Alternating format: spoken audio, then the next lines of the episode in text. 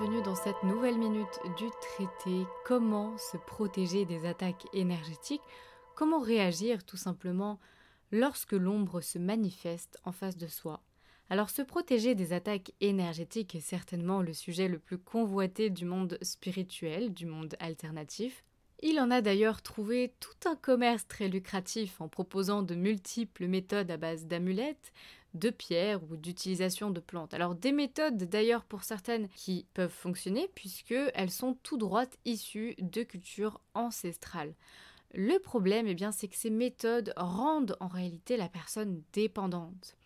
Et une âme dépendante est une âme qui ne peut progresser sur son chemin d'évolution et atteindre pleinement la lumière. Pourquoi? Parce que cette protection, en fait, elle se transforme en barrière. Vous êtes dans une intention où vous cherchez à vous protéger, à créer une forme de barrière, et en fait, vous allez créer une barrière au sein de votre esprit, au sein de votre psyché.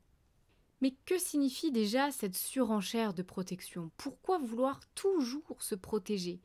Eh bien, ça masque tout simplement la peur.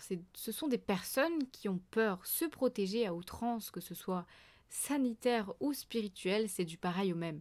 La surprotection est une tendance maniaque qui découle d'un trouble psychique. Alors comment tout simplement se protéger avec aisance, se protéger avec bon sens surtout et sans accessoires?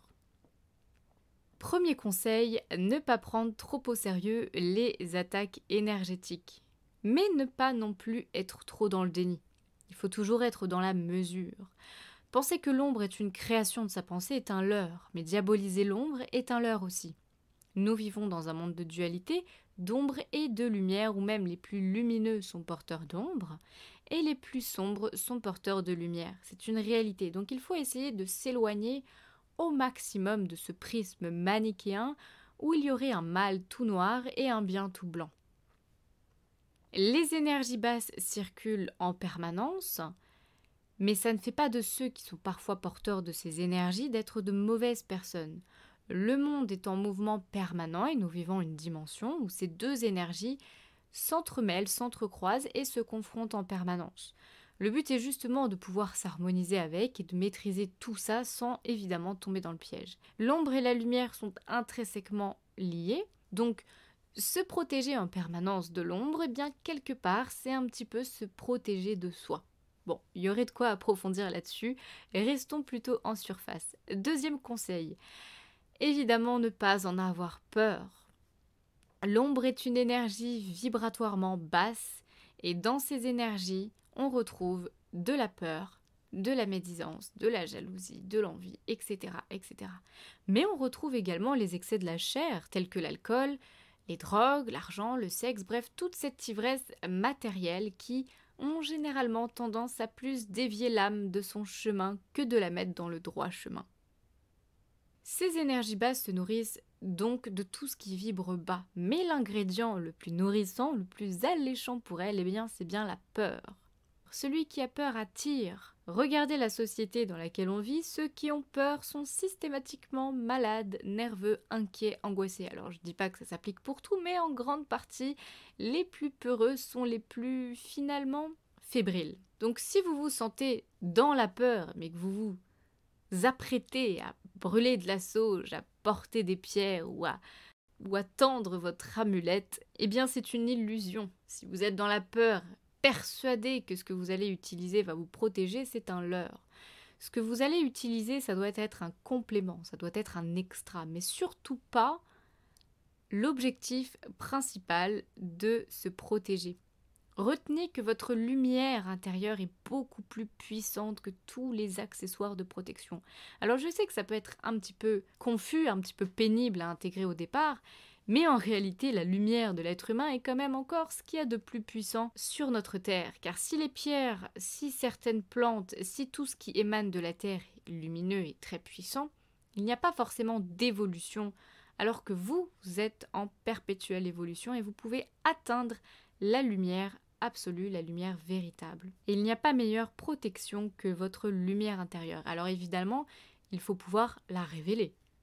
Un individu qui n'est pas dans sa pleine lumière est un individu qui ne peut se protéger.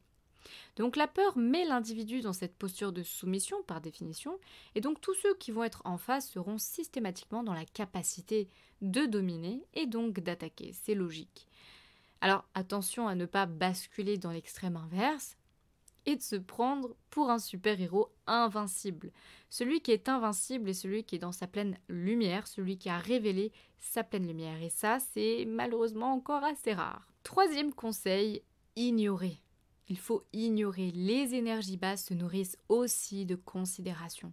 Plus vous leur porterez de l'intérêt, plus elles grandiront. C'est une triste réalité. Ne leur accordez pas trop d'importance. Une personne qui n'a de cesse, par exemple, de répondre à chaque critique gratuite est une personne qui se piège elle-même.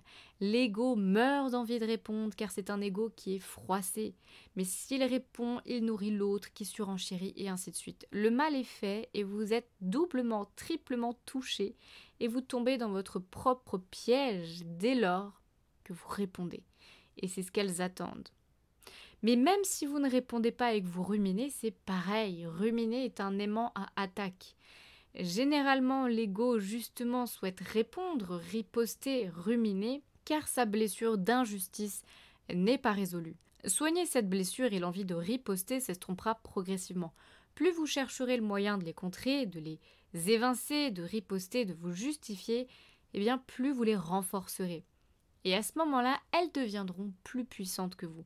Alors imaginez le combo gagnant entre la peur et l'intérêt. Bah, c'est tout bénéf pour eux, car avoir peur, c'est indirectement porter de l'intérêt à ce qui tente de vous attaquer.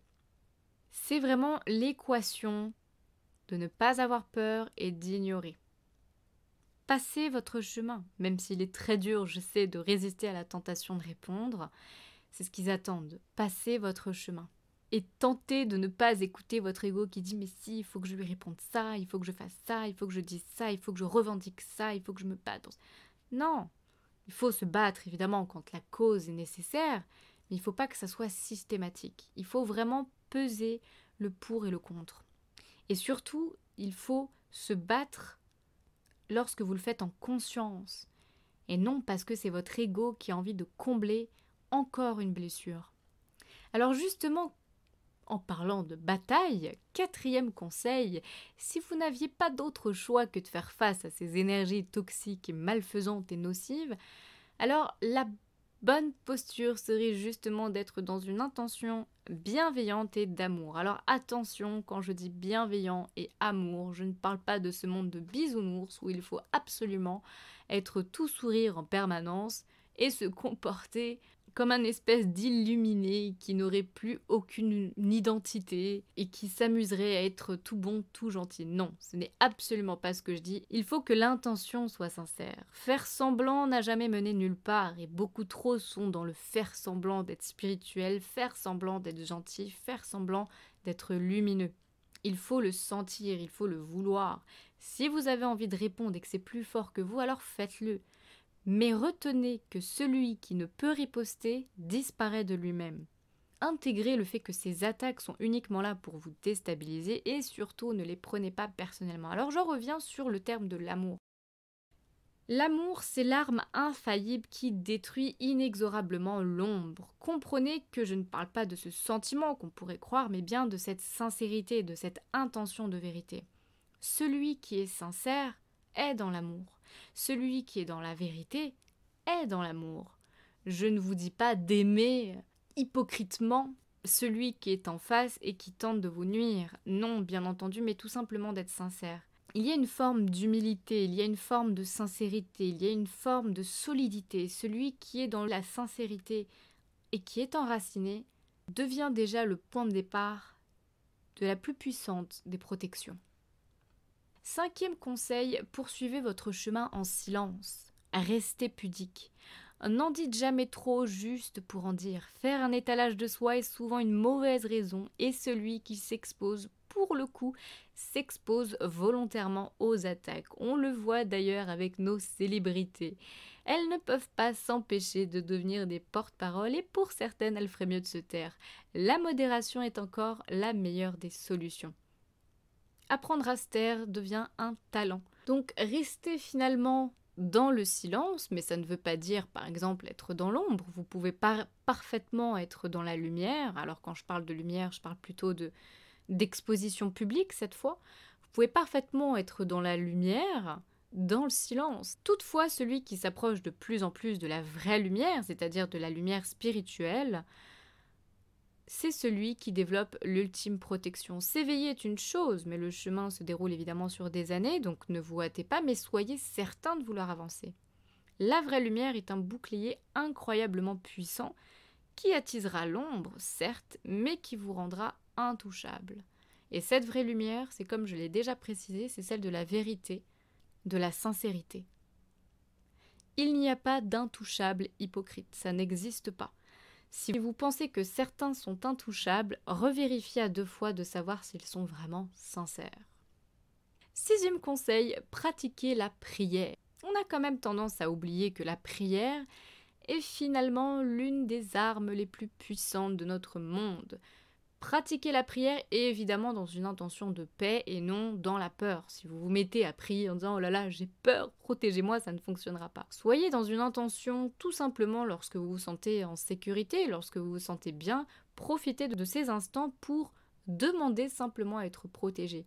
La protection immatérielle émanant des consciences supérieures a parfois bien plus d'efficacité que de simples accessoires. Poser son attention vers la lumière est une bien meilleure solution que de tenter à réfléchir du comment de pourquoi se protéger de l'ombre.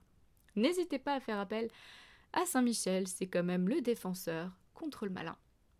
Septième et dernier conseil, lâchez prise. Plus vous vous accrocherez à trouver le moyen ultime pour vous protéger, plus vous accorderez encore de l'importance à l'ombre. C'est un cercle infernal. Se protéger, c'est d'abord avoir conscience que l'ombre existe, sans toutefois lui porter d'intérêt ou trop dépenser son énergie dedans. Donc il ne faut pas ruminer, il ne faut pas trop en avoir peur, et je parle en connaissance de cause. Mais il ne faut pas basculer dans le déni, et ça j'insiste là-dessus. Penser que l'ombre n'existe pas, et ça, je le répète, c'est une illusion. Enfin, n'écoutez pas cet épisode plus d'une fois. Retenez juste tout ça et passez votre chemin. Une fois que votre cerveau aura intégré les choses, vous pourrez sereinement avancer. J'espère que tout ceci vous aura éclairé et je vous dis à très bientôt. Je vous embrasse.